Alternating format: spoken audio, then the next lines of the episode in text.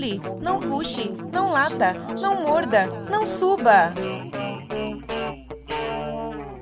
Ei, meu nome não é não. Bom dia, boa tarde, boa noite, pessoal. Olá, ouvinte, tudo bem com você?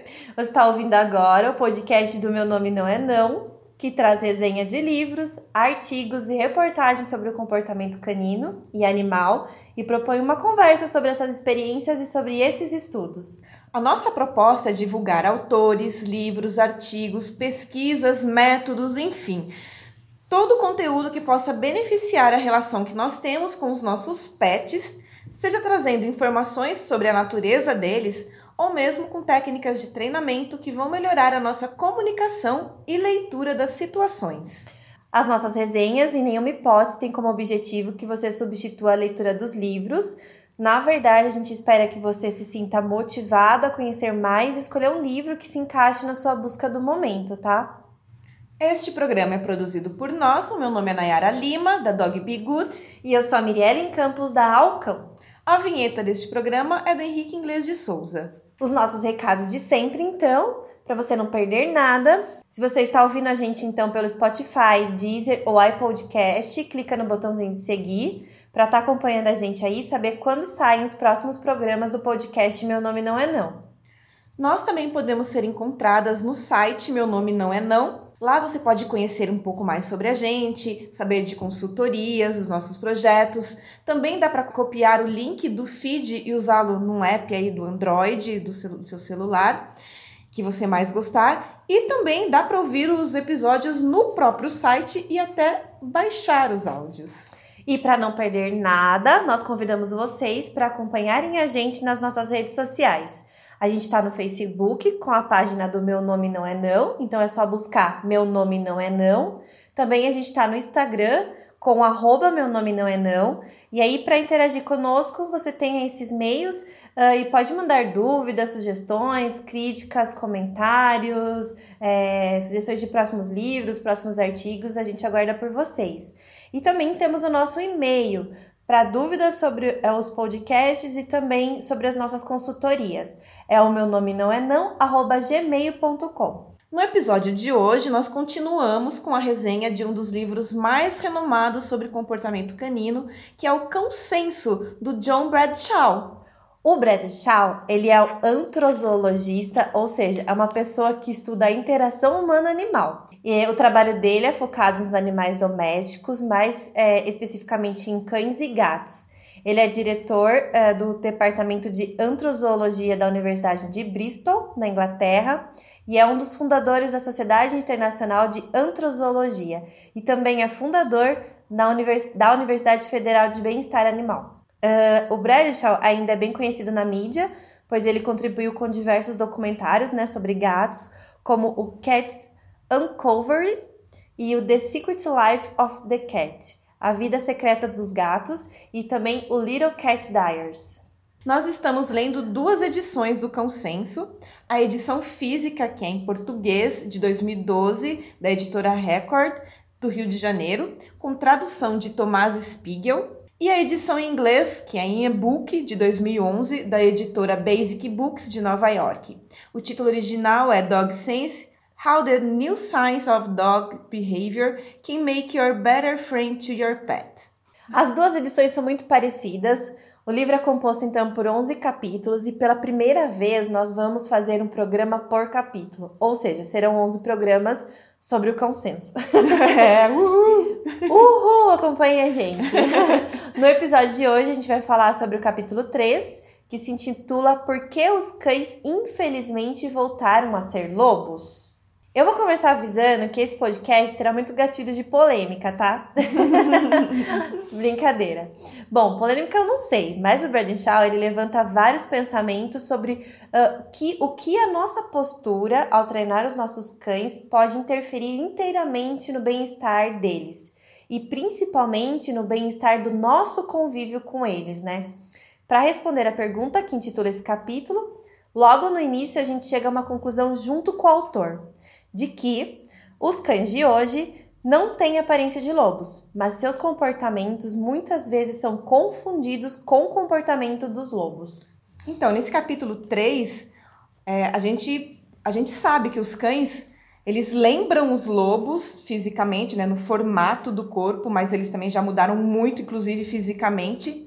Mas a teoria cão-lobo, usado por diversos adestradores, tem sido justificativa para punições.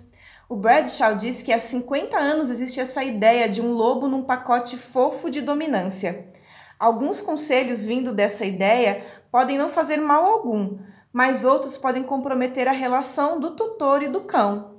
Apesar de existir inúmeras falhas na teoria do lobo-cão, né, ela ainda tem sido amplamente divulgada e ainda é usada como base para treinamentos que comprometem o bem-estar e a saúde dos nossos cães. E assim também como a saúde das nossas relações, né? Das relações que a gente tem com eles. Alguns aspectos da teoria do lobo-cão ela é, pode ser quase inofensiva para os cães no nosso convívio, né? Uh, mas outras elas se tornam muito preocupantes quando elas são usadas para justificar, por exemplo, punições físicas, né? Ao impor aí essa punição para se chegar a algum tipo de comportamento que nós queremos dos nossos cães durante um processo de treinamento. E sendo justificada pela ideia equivocada de que os cães são descendentes dos lobos, também usam o mesmo controle né, sobre o outro indivíduo através da agressão. Assim sendo, o dono tem que demonstrar sua superioridade ao seu cão. O autor ressalta que essa concepção não corresponde ao fato de muitos cães gostarem de outros cães e da maioria deles gostar de pessoas. É engraçado quando ele diz que gatos, por exemplo, não gostam de ver outros gatos, mas cães atravessam as ruas para conhecer um novo cachorro. Quem aí, né, pode levantar a mão quem tem um cão que gosta de interagir com outro cachorro e que faz isso de atravessar a rua, né, para tentar encontrar outro cachorro. É, a grande maioria dos cães, eles têm esse comportamento, né?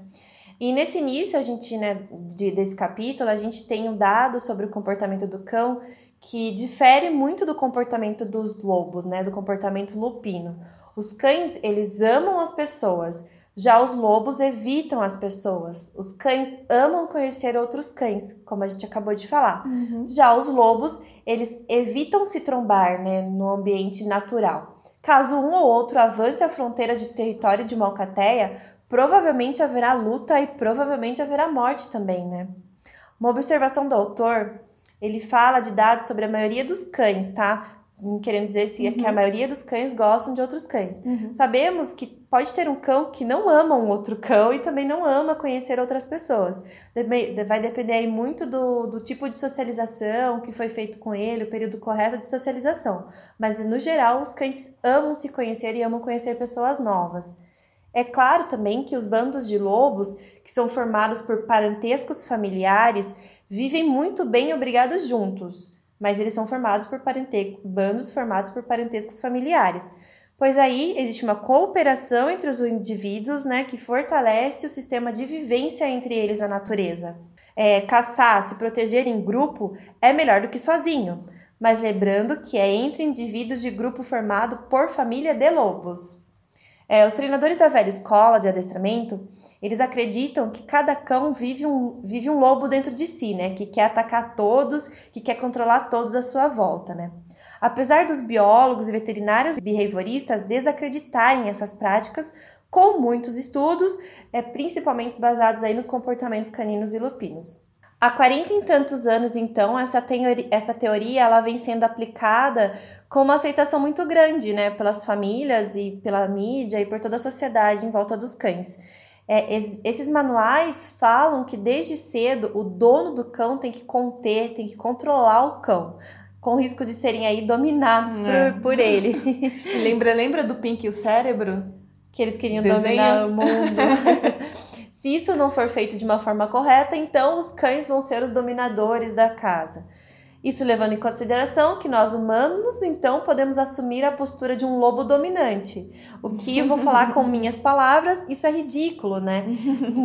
É, não é possível uma espécie assumir o papel de outra espécie, nem que a gente quisesse ser o dominante, né? É mesmo. E essa resposta, né, sobre a, a respeito dessa questão do, do cão-lobo, ela poderia vir da observação dos cães na natureza, sem a intervenção humana. Mas a gente sabe que isso é difícil, porque os cães não costumam viver muito bem por si sós.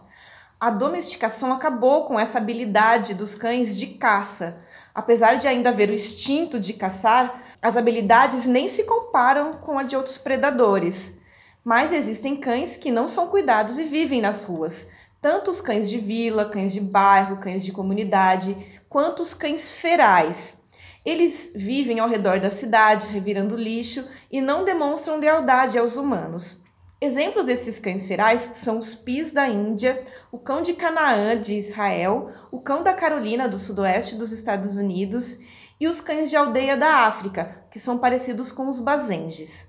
O autor também cita cães de ancestrais únicos em alguns poucos locais, como os cães contores da Nova Guiné, os quintamãs de Bali e o dingo australiano.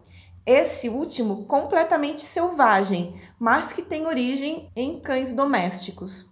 O autor diz que uma dificuldade para avaliar o comportamento social dos dingos é que os estudos sobre eles foram feitos em animais em cativeiro, em que apenas um casal se reproduz. Além disso, os dingos vivem há muito tempo na vida selvagem. Eles não são uma boa referência para se falar de cães domésticos. Para Bradshaw, o ideal seria estudar cães que não tivessem revertido tão fortemente a natureza. Ele também explica que esses cães selvagens estudados deveriam ser vistos no seu contexto natural, sem as ameaças que hoje eles sofrem, como envenenamento, pouca possibilidade de encontrar comida, atropelamento também, né? Entre outros. Não sendo assim, a competição ela se torna mais forte, é evidente, e não é capaz de explicar a afabilidade dos nossos cães, dos nossos cães domésticos o autor ele nos leva aí, né, nesse começo de capítulo, a uma jornada, né, para a gente conhecer uma sociedade onde não teriam humanos agindo diretamente com os cães. Aí ele fala então dos cães selvagens, dos cães de aldeia, os cães párias, que são cães aí que vão viver à margem da sociedade humana. Eles são conhecidos como lixeiros urbanos. Eles têm um contato humano, mas eles não têm a afetividade com os homens, né? Apesar disso, né, apesar de eles serem considerados é, como conhecidos, né, como é, lixeiros urbanos, eles têm, é, eles não vivem então com contato humano. Um estudo feito na região da Bengala Ocidental, um lugar onde a população não reprime, mas também não acolhe é, os cães, né? Ela respeita e alimenta cães de rua trouxe uma luz para entender como seria uma sociedade autônoma desses indivíduos, que se aproximaria aí da sociedade dos primeiros cães do domésticos. Essas pesquisas sobre os cães párias da Bengala Ocidental poderiam então nos dar algumas pistas sobre o comportamento dos cães domésticos. Eles são cães que os moradores, como a Mirielle falou, toleram, né? Essa independência deles pode ser comparada à do lobo nos primórdios da domesticação do cão. Mas a primeira diferença entre os lobos e esses cães párias é o comportamento sexual. Isso só dando início, mas a Miriam vai falar um pouco mais a respeito de outras diferenças. É, constatou-se que esses cães eles se agrupam aí em, grupos de 5 até 10 membros, assim também como os lobos, mas assim também como toda a sociedade de canídeos. Eles se alimentam sozinhos, pois eles não precisam caçar, o, a, o alimento está ali disponível para eles na forma de lixo, na forma de restos humanos, né? O comportamento sexual é extremamente promíscuo. Uma fêmea ela pode acasalar com mais de um macho no mesmo dia e aí eles passam é, temporadas impares e, nos próximos, e na próxima temporada de acasalamento novos pares são formados.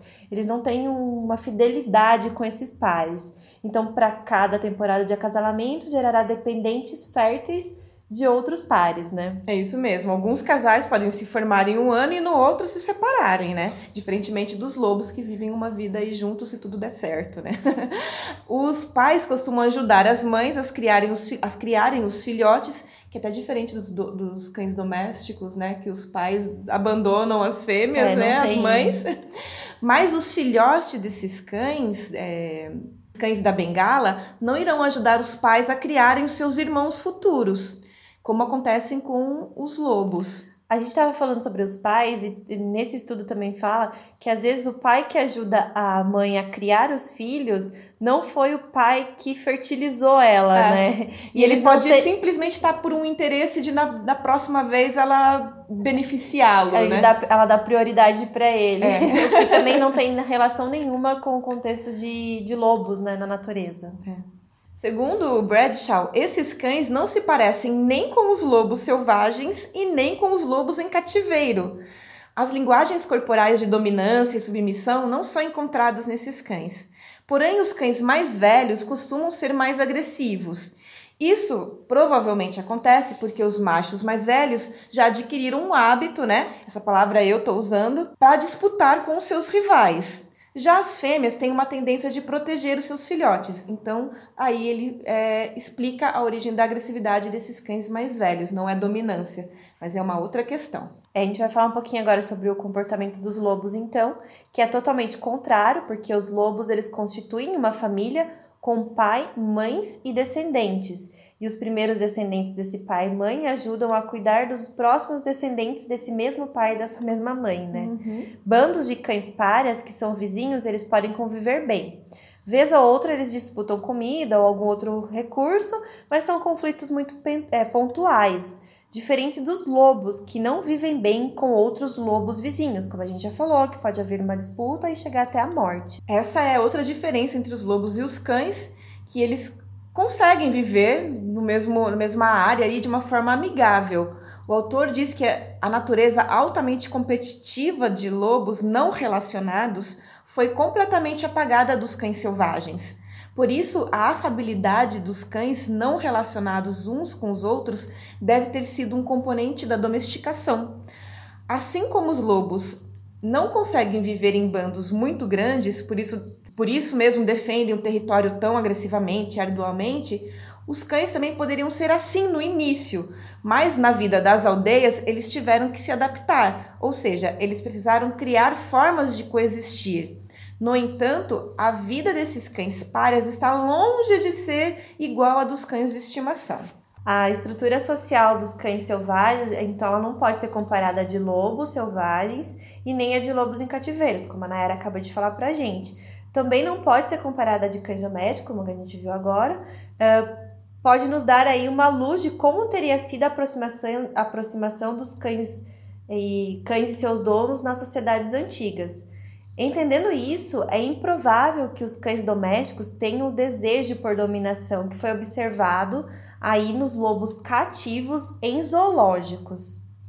Mesmo não sendo parecido com os cães párias, os cães domésticos ainda de alguma forma poderiam ser comparados a esses lobos de zoológicos que desenvolveram esse traço da dominância. O autor fala disso, né, que eu acabei de dizer, buscando dar alguma explicação para o argumento desses adestradores, né? Se é que existe alguma explicação, é. vamos tentar achar ela, é. então. Então, os alunos do Bradshaw fizeram uma pesquisa com cães de abrigo de Whiteshire, uma cidade do Reino Unido. O autor nos conta sobre esse estudo, né, é, feito no Reino Unido, onde se encontram cães que nasceram de uma forma doméstica e se tornaram selvagens novamente e foram para um abrigo, que é o Whiteshire. É, condição parecida aí com que se encontrariam os cães párias. Se houvesse um local aí para se estabelecer um sistema de hierarquia canina, similar aos lobos em cativeiro, seria um local assim, né? Um abrigo onde uhum. eles teriam vivido uma vida doméstica, depois voltado a ser selvagens e, e seriam abrigados nesse local. E ele diz também que esses cães eles conviviam de maneira não controlada por cerca de oito horas por dia, pelo menos.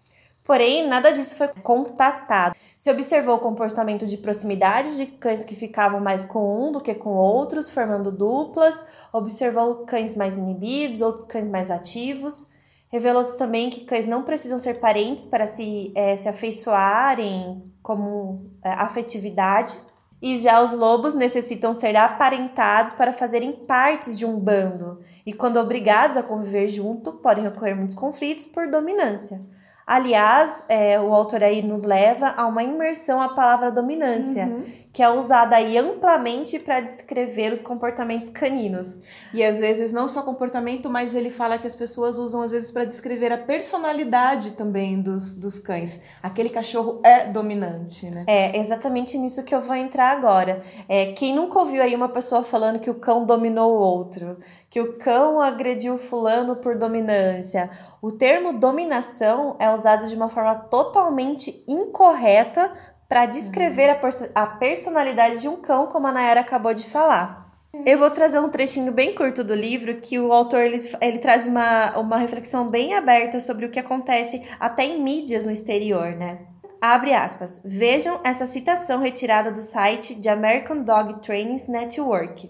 Tradução: Rede Norte-Americana de Treinadores de Cães. Um cachorro dominador sabe o que quer e se dispõe a consegui-lo de qualquer maneira ao seu alcance. Ele tem charme, muito charme. quando isso não funciona, ele tem persistência com P maiúsculo. E quando tudo o mais falha, ele tem atitude. Na verdade, essa é apenas a descrição de um cachorro indisciplinado, uhum. não adestrado, mas de certa forma encantador. Então, fecha aspas. O Braden Shaw ele traz pra gente, né, uma descrição feita num, num meio de comunicação muito importante para treinadores de cães que uhum. fala de um cão dominante. E na verdade, ele fala pra gente, pra ele, né? E eu também concordo uhum. com ele que na verdade é só um cão muito é indisciplinado, indisciplinado e, e, e encantador. E é realmente é muito, muito charmoso, porque isso não tem nada a ver com dominação, não é verdade? E aí vamos entrar um pouquinho na parte polêmica, porque a gente sabe que tem muitos ouvintes nossos também que gostam desse treinador, mas ele é citado de uma forma não tão positiva no livro do Braden Shaw. Ele cita trechos usados pelo César Milan, que usa a palavra dominar para descrever um cão que está fazendo um comportamento de caça que é, é, predatório, né? E não comportamento social. Ou seja, o cão ele está caçando uma luz de laser e o César Milan fala que este cão está querendo dominar a luz. Na verdade, o cão está fazendo um comportamento natural, que não tem a ver é com de caça, né? Que não é um comportamento social, é um comportamento de predação. Aí aí também tem os biólogos trazendo pra gente que um indivíduo é, por estar sendo dominado por outro em uma situação, ele pode dominar o outro em outra situação. Então, está sendo dominado, pode dominar, né? Isso. Numa situação ele domina, no outro ele pode ser uhum. dominado. Então, o termo dominância não é abrangente para um comportamento total dos cães, né? Além do mais, o conceito de cães dominante nos faz pensar que eles têm uma consciência de uma hierarquia. Uhum assim estabelecido uma linha linear entre os indivíduos subordinados, o que não acontece num convívio canino, pois a hierarquia é uma organização constituída dentro do convívio de lobos em cativeiros e não de cães em cativeiro. Uhum. Na natureza, um lobo ele vai se tornar dominante pelo simples fato de, de ser experiente e maduro o suficiente para ser capaz de encontrar uma fêmea e começar o seu bando. Se já maduro ele morre, é saudável para o bando que o próximo mais experiente seja o dominante. Uh, podemos assim chamar de uma família lupina. E, e, sim, e sim usando o termo família, porque eles são indivíduos aparentados, vivem juntos e de uma forma cooperativa. Além do mais, é impossível saber como os lobos que originaram os cães viviam, pois as suas organizações sociais elas não foram é, uhum. fossilizadas como seus ossos foram fossilizados, uhum. né? Concretamente, o que podemos dizer é que eles viviam de uma forma é, aparentada, como acontece com toda a estrutura dos canídeos. E se nós humanos fomos capazes de domesticar os cães, nós fomos capazes de entrar dentro dessa estrutura familiar para fazer isso. Olha que doido, né? Olha que maluco isso. As famílias viviam de uma forma cooperativa, ou seja, o processo de domesticação substituiu o sistema cooperativo e não um sistema de dominação que era baseado no egoísmo e na agressão. Se os humanos e os cães escolheram ficar mais próximos, não teria sido por serem menos tolerantes entre si, e sim o contrário, por eles terem se tornado cada vez mais próximos e mais tolerantes entre suas espécies. O velho modelo de dominação, ele é falso, né? É. Aí temos cornetas tá, tá, tá, avisando que ele não existe. Primeiro, o comportamento de grupos artificiais de lobo em cativeiro não representa o grupo de famílias de lobos encontrados na natureza. Daí a gente já sabe que não dá para comparar lobos em cativeiro com lobos na natureza. Comportamentos são totalmente diferentes. Os cães de aldeia, né, como a gente teve a chance de, de olhar para eles, formam grupos familiares e eles não vivem como os lobos. Também aí a gente vê uma discrepância muito grande dos comportamentos. É, terceiro, embora lobos em cativeiros tenham comportamento de dominância por agressão, os cães sobre condições similares eles não estabelecem nenhuma hierarquia de dominação. Os cães modernos hoje, eles podem é, adquirir uma postura de disputa de recurso, isso é um fato, mas que eles chegarem à, vida, à via de fato mesmo, a acontecer uma agressão, ela é muito cara para ele. Então, o cão avalia se aquilo para ele é realmente tão importante assim para que ele chegue nessa disputa. Nos primeiros encontros caninos, por exemplo, o cão ele vai tentar passar o máximo de informação possível para o outro cão para evitar qualquer conflito. Ainda falando em relação ao tempo de, da, da, domesticação, né, a forma como aconteceu a domesticação, não é provável que um cão que quisesse dominar uma família, que quisesse controlar uma família humana, vivesse para contar a história. Ele seria uhum. instinto, né? Então, por que os cães modernos querem fazer isso com a gente? É, não faz não, sentido. Não faz sentido. Quando nós nos afeiçoamos a alguém é, ou alguma coisa, algum ser, é porque a gente realmente tem uma troca com aquele ser, né? Uhum. Porque alguém faz isso conosco e nós fazemos para esse alguém. Ou seja, né, o modelo midiático que a gente vê por aí, dos treinadores da velha escola, dos treinadores das emissoras de televisão pelo mundo todo, podem até tentar justificar castigos e punições físicas para dominar o cão antes que ele domine o lobo, com, antes que ele domine o dono como o lobo faz. Mas eles estão é, realmente muito equivocados, uhum. eles estão errados. Lobos não se dominam em um bando naturais. Cães não têm personalidade dominante. Cães, então, como a gente falou, podem até disputar recursos muito valiosos a eles. Por exemplo, disputam um brinquedo. Mas, num outro momento, eles não disputam a comida, por exemplo, sendo o brinquedo mais importante. A domesticação nos aproxima de seres mais tolerantes e amistosos. E o adestramento punitivo, ele pode prejudicar a relação tutor-cão até de uma forma irreversível, porque muitas vezes a gente vê também é, nos sistemas de treinamento que o cão perde a confiança com o tutor, né? E começa a sentir muito medo, e medo é uma questão muito difícil de ser trabalhada, né? Eu vou falar um pouquinho também a respeito disso tudo, mas é, como a gente está falando do mesmo livro, do mesmo capítulo, talvez haja algumas repetições, mas acho que vai ser pelo meu ponto de vista. E acho legal também quando as pessoas lerem o livro, provavelmente elas vão ter outros pontos de vista e destaques a fazer em relação ao livro, né? É, isso foi o que, o que me chamou mais a atenção, na verdade. Legal. E aí você traz pra gente o que te chamou mais a atenção isso. nesse capítulo, Nayara. Com tudo que a gente tem é, escutado e visto, estudado e aprendido, ainda assim o lobo é usado como explicação do comportamento dos cães, principalmente os lobos em cativeiro. E devido a essa grande obsessão, o Bradshaw questiona: Será que os lobos não poderiam então ensinar alguma coisa a respeito dos nossos cães? A sabedoria convencional diz que os cães têm uma vontade avassaladora de dominar todos os seus parceiros sociais.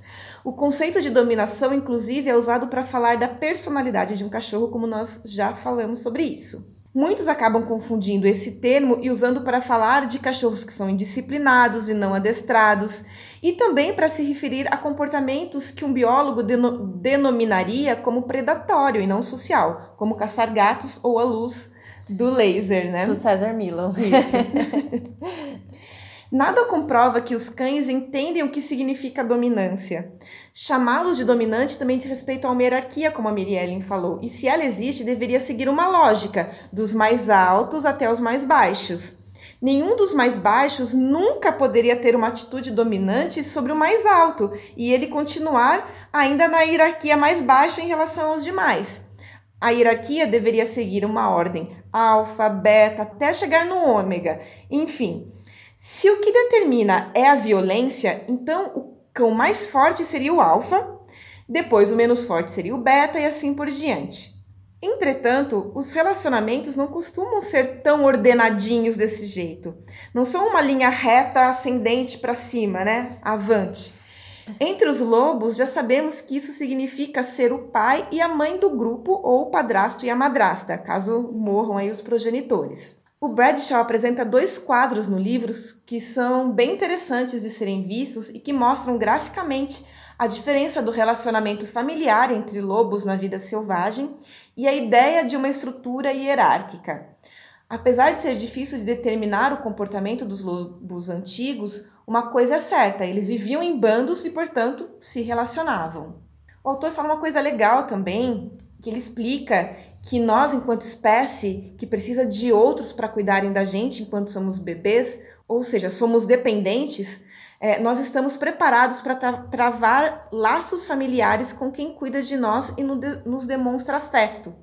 Nossa capacidade de distinção genética é menor que a nossa capacidade de nos ligar pelo afeto, o que é bem diferente em animais que quase não precisam dos cuidados dos pais.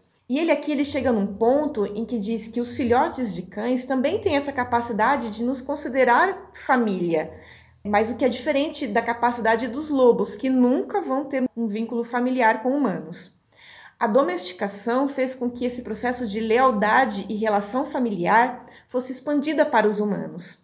Então é ilógico, segundo Bradshaw, pensarmos que os cães abandonaram com a domesticação o lado social dos lobos, que substituíram o lado cooperativo pelo da dominação. O que deveríamos refletir então é que a domesticação deveria tê-los feito mais tolerantes e não menos tolerantes. Muitos animais, não apenas os lobos, se constituem nos grupos de maneira hierárquica, mas isso não significa que esses animais tenham consciência disso. Na verdade, eles naturalmente buscam uma própria hierarquia, ou seja, eles não ficam se comparando uns aos outros e tentando subir uma escada aí no status. Eles simplesmente são. Ele é o, o lobo, é o pai e a mãe, entendeu? E para entender esse grau de consciência, o autor diz que nós deveríamos primeiro entender os objetivos fundamentais da espécie os objetivos da vida de um cão.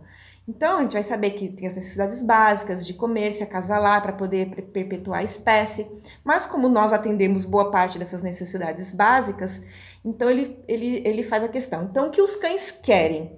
E ele diz que os carnívoros precisam comer e mesmo quando estão sem fome, eles vão caçar, né? Os canídeos também vão querer controlar o território para que seja mais fácil encontrar caça disponível e, como o autor escreve, ter direitos exclusivos à caça. O brincar quando filhote irá ajudar os canídeos a se preparar para a vida adulta, mesmo que não tenham consciência disso. Assim, eles aprendem a impor seus desejos, mas o que queremos entender é como os conflitos são resolvidos sem o recurso da violência. Uma explicação para o modelo de dominação é o conceito de retenção de recurso, que a Miriam chegou a comentar um pouco, que pode ser retenção da comida, de um brinquedo ou até uma pessoa.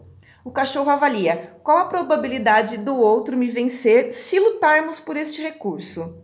Outra pergunta é: o quanto meu oponente realmente deseja esse recurso? Essa última questão e avaliação do cão permite que ele blefe. Animais que ameaçam primeiro ou mais enfaticamente pode vencer a disputa, mesmo sendo menores. O blefe é comum, né, Mi? Em cães pequenos. Principalmente em cães pequenos. eles sabem que eles não poderiam vencer uma briga. No final das contas, a motivação do outro cão acaba merecendo mais importância do que o seu tamanho. Isso é bem interessante para a gente saber que os cães pequenininhos estão lá ladrando efusivamente. As pessoas, ah, é porque ele é dominante. Não, é porque ele está blefando para ele conseguir o que ele quer. Porque algum dia ele aprendeu que se ele avançasse antes, o outro recuaria. Então Sim. ele vai levando isso ao longo da vida dele. A experiência também conta, a Miriam falou também disso, né? Se o cão sabe o quanto o outro tem interesse naquele objeto, se já teve uma experiência anterior em relação a isso. Iniciar uma briga é uma questão muito arriscada, mesmo para cães domésticos, que sempre foram super protegidos. Eles poderiam sair feridos, morrer, e além disso, donos valorizam a tolerância dos cães e aqueles que são menos agressivos, pois representam aí menos riscos para nós e também para as crianças. O autor até brinca que se nós conseguimos brincar com cães num parque sem que eles estejam querendo dominar o outro, ou seja, é, é porque não, não existe essa é, obsessão pela dominância, né? O cão ele é colocado nesse, nessa teoria do lobo-cão como se ele tivesse a qualquer movimento, né? qualquer piscar de olho, como ele estivesse querendo é. dominar o, o outro indivíduo à volta dele, como se ele quisesse dominar a, aquela situação, como se ele quisesse dominar aquele ser, como se ele quisesse é. dominar aquela comida, como ele quisesse ob, é, um é. objeto inanimado. É assustador é. até. os cães que convivem um com o outro, né, eles aprendem o que é importante para o seu companheiro. É, né? a gente falou sobre experiência, né? É. Ele vai, o cão que chega na família, por exemplo, ele vai vendo ali uhum. o que está acontecendo, qual os limites que ele pode chegar até o outro é. não se, se manifestar. E, e ele é... vai testando esses limites. É. E é engraçado que que ele fala que os cães também podem aprender, se tem dois cães na casa, o terceiro cão, ele pode aprender observando os outros dois cães, percebendo pela atitude deles, né, qual é mais preocupado com a comida, mais tem, tem mais questão de retenção de recursos com comida, ou, ou aquele cão que, que é legal de brincar, que ele brinca legal, ou então aquele cão que não é legal de brincar porque ele sai correndo com o brinquedo e vai embora. Então os cães vão aprendendo essas coisas relacionadas à retenção de recursos e aprendendo a lidar e neutralizar situações. É no podcast da resenha da, do livro A Cabeça do Cachorro, da Alexandra Horowitz, a gente fala sobre isso, né? Tem um capi... A gente fala, não, né? uhum. Ela fala e a gente só fez as nossas, uhum. as nossas pontuações. Que ela traz isso, os cães aprendem por observação e eles escolhem pessoas e outros cães é. que sejam é, eles aprendem por observação e eles escolhem outras pessoas que possam suprir aquela necessidade dele naquele momento. Então, eu é. procuro aquela tia porque ela me dá petisco, eu procuro meu pai porque ele me dá colo, uhum. eu procuro aquele outro cachorro porque ele me deixa vencer no cabo de guerra, é. às vezes.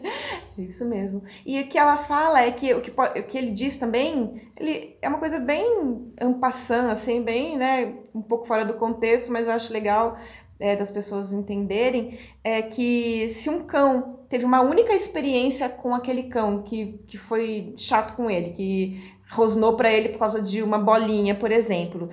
Esse cão que só teve essa experiência e não, não conviveu com esse cachorro, ele pode meio que ficar traumatizado com aquela situação e generalizar para outros cães. Então, todos os cães que forem parecidos com aquele cão, vão é, aparecer para esse cão que ficou traumatizado como uma possível ameaça. Já o cão que acaba convivendo com aquele cão o tempo inteiro percebe que aquele cão às vezes não ameaça, dependendo da situação, ele não está nem aí para outra coisa, é, para outro recurso.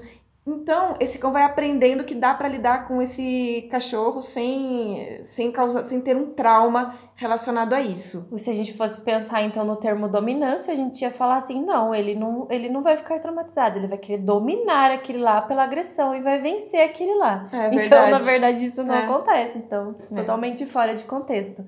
Nesse capítulo eu tentei segurar as minhas palavras, porque realmente é. É, é, é, muito, muito maluco, assim, o que a gente fez com os nossos cães ao pensar neles como lobos em cativeiros. É. Porque a estrutura de lobos nas alcateias, quando você começa a estudar um pouco mais elas, a ler um pouco mais sobre elas, é, é totalmente almável, cooperativa, uhum. né?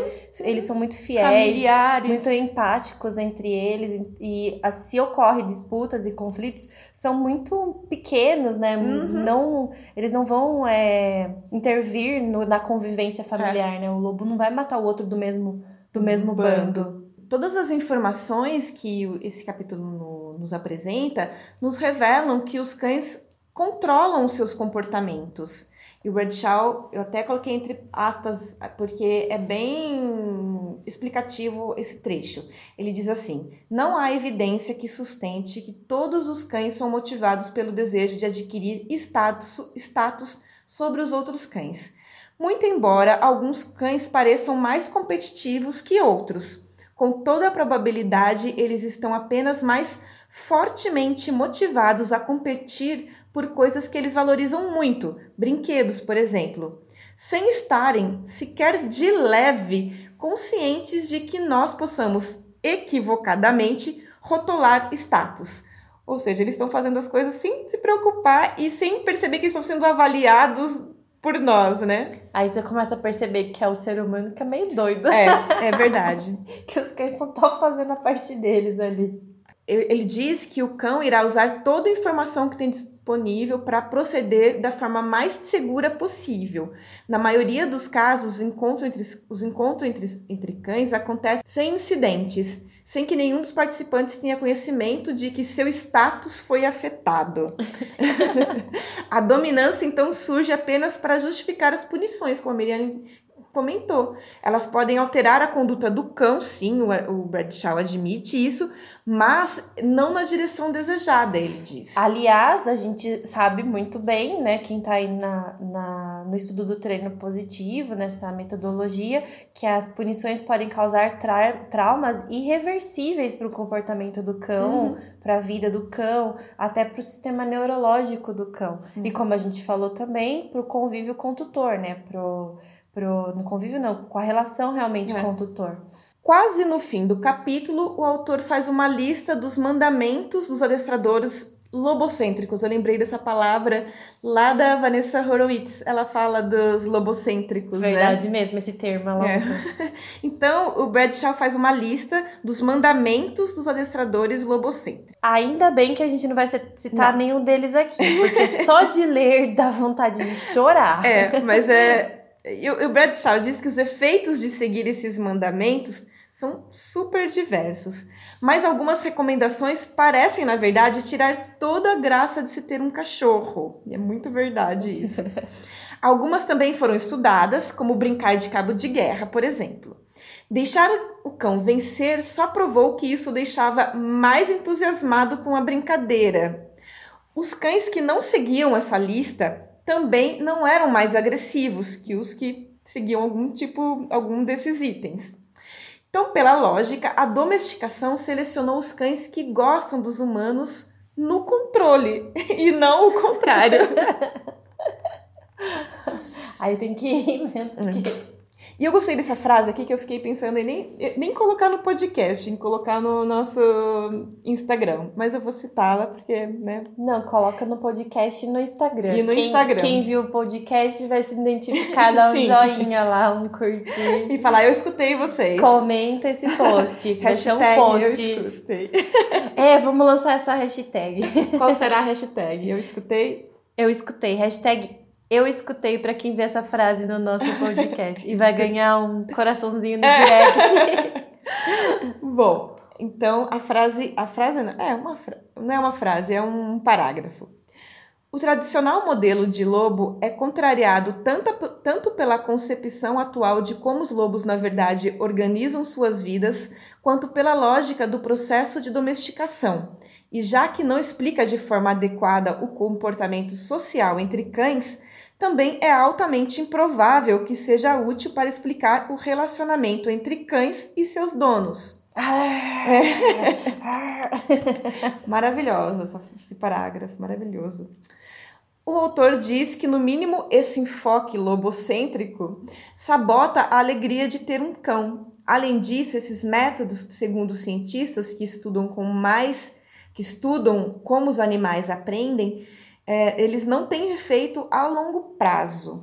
É, como a gente já citou aqui, podem até ter efeitos contrários, contrários, reversos.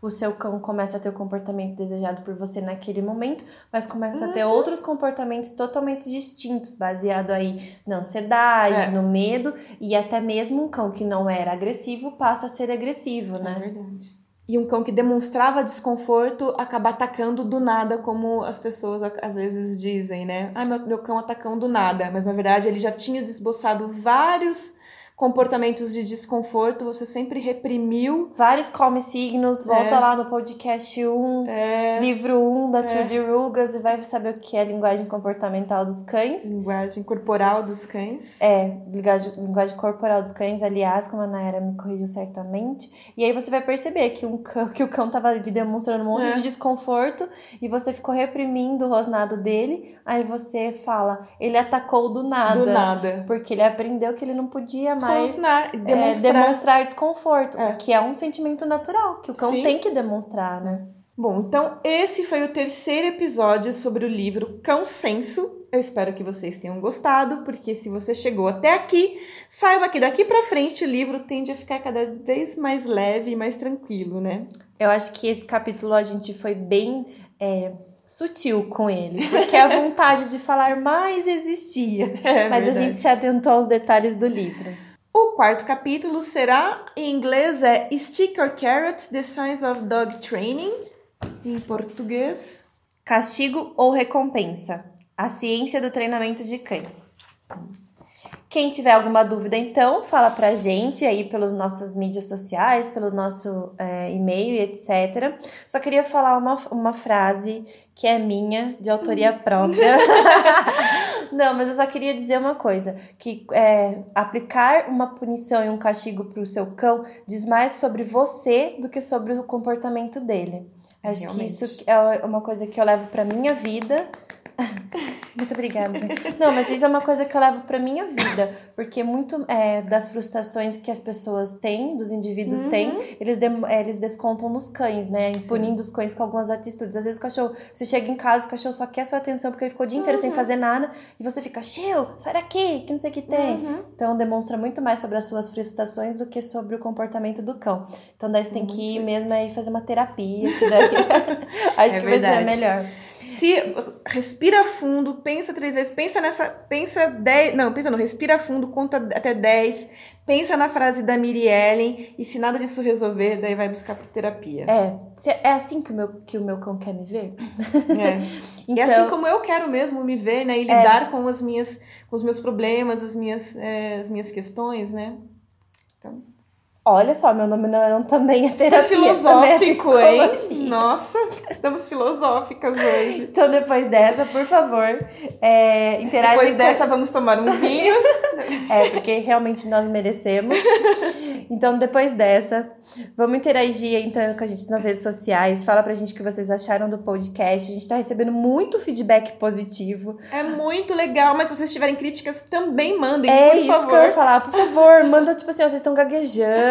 É. coisa. Vocês falam muito caipira, porque vocês são de Piracicaba. É, qualquer, qualquer crítica que vocês queiram, melhora de som, melhora de qualquer coisa, manda pra gente. A gente é, recebe um monte de feedback positivo em relação à vinheta, que tem a voz da Nayara, que é muito legal, que tem um som aí feito pelo Henrique, inglês de Souza, que é muito bacana mesmo. Mas manda pra gente também o que vocês não estão gostando, tá? É. Eu queria agradecer muito o Leonardo Gata, da Tudo de Nossa, Cão. ainda bem que você lembrou disso, porque eu queria muito fazer esse agradecimento e eu estava me esquecendo novamente. É, numa live no dia 30 de Ai, junho. não sei, foi um café com Léo, se eu Não, não, foi, me engano. no- é, foi, foi agora no dia, foi, foi próximo da data da nossa gravação, que a gente tá no dia 13. Foi na próxima, foi na última segunda-feira. Foi na semana do dia 7, então. Num café com Léo, ele estava explicando sobre é, o trabalho funcional mesmo do, do adestrador. E ele citou o nosso é, site, podcast e mídias sociais, do Meu Nome Não É Não, como uma referência de estudo. Nossa, gente. E a gente ficou muito nojenta. Nossa, muito nojento, andando de, de óculos de sol é, de noite, vocês não Fechei todas ideia. as janelas, porque tinha muitos paparazzi na minha janela. Não, mas brincadeiras à parte, a gente ficou muito orgulhosa do nosso Nossa, trabalho, de ser é, lembrada para ser indicada por um profissional que a gente admira Muito, tanto. muito. Então, muito obrigada, Leonardo Gato, da Tudo de Cão. Acompanhe o trabalho da Tudo de Cão, que é um trabalho maravilhoso. Para quem está aqui no nosso podcast procurando conhecimento, procurando estudo, procurando referência, eles são referências na área de metodologia positiva, de treino positivo, também como pessoas, também como empresários, eles e a Favinha, a esposa dele, e todo o pessoal da Tudo de Cão, Marcelo Wickman, né? Wickman. Ekman. Ekman, chique demais. Então, assim, procurem eles também, que eles são muito é, referência nessa área, muito material de estudo tem também aí no portal da Tudo de Cão. É muito coisa- obrigada. Uma coisa legal que eu ia falar também é isso. É, existe uma assinatura do portal Tudo de Cão que não é caro, é R$19,00 por mês. Então, as pessoas que quiserem aprender é, algumas técnicas de adestramento, é mais focado. Não, tem, tem vídeo sobre também informações mais teóricas, mas também Tem tem. intensivão, tem desafios para você fazer em casa desafios. com seus cães. E tem muitos vídeos de, de truques e de adestramento mesmo, de colocar a mão na massa, sabe? De prática mesmo. O que é muito legal, porque como a gente está numa área bem mais pra, pra teoria, livrão, né? As bíblias com senso É, da os vida. bíblias, eu acho que de repente o site do Portal Tudo de Cão, ele tem uma outra... Não que ele não tenha o viés teórico também, porque ele tem muito viés teórico. Aliás, nesse café com o Léo teve muita teoria, É. muita referência para Muito. estudar. Aliás, aí, gente, até- muito bacana. Aliás, até as, as partes as partes que são práticas, às vezes não tem o conteúdo teórico explicitamente, mas elas têm o conteúdo Todo teórico ali, no né? sentido de que não está sendo feito simplesmente ao acaso, tem informação dentro daquele, daquela, daquele, daquela técnica. É, a gente não ganha nada para fazer essa publicidade para tudo Não. de cão patrocinar nós. É. Ai, mas é porque a gente acha que a gente tem que. Inclusive, a gente. Enaltecer seria- profissionais que a gente admira É. e que realmente são referências no Brasil e no Sim. mundo, né? Eles trazem aí também outros profissionais em palestras, né? Que são Uhum. referências no mundo todo. Eu acho que um dia a gente pode fazer um, uma postagem no Instagram falando todas as nossas referências, que a gente de pessoas que a gente admira, enfim, para mais pessoas te seguirem as pessoas que a gente conhece, gosta e indica. É isso aí, pessoal. Então você pode encontrar a gente nos nossos Instagrams pessoais também. Pode ir lá falar pra gente o que vocês acharam, as críticas todas, e dar um monte de coraçãozinho, dar um monte de hate lá. O meu é então o Instagram, arroba alcão, al com dois U, underline cão. E o da Nayara é o arroba dogbegood. É isso aí, não esquece de curtir, acompanhar a gente para não perder nada. A gente espera você no próximo domingo. E tchau! Tchau! Não pule, não. Não pule, não puxe, não lata, não morda, não suba. Ei, meu nome não é não.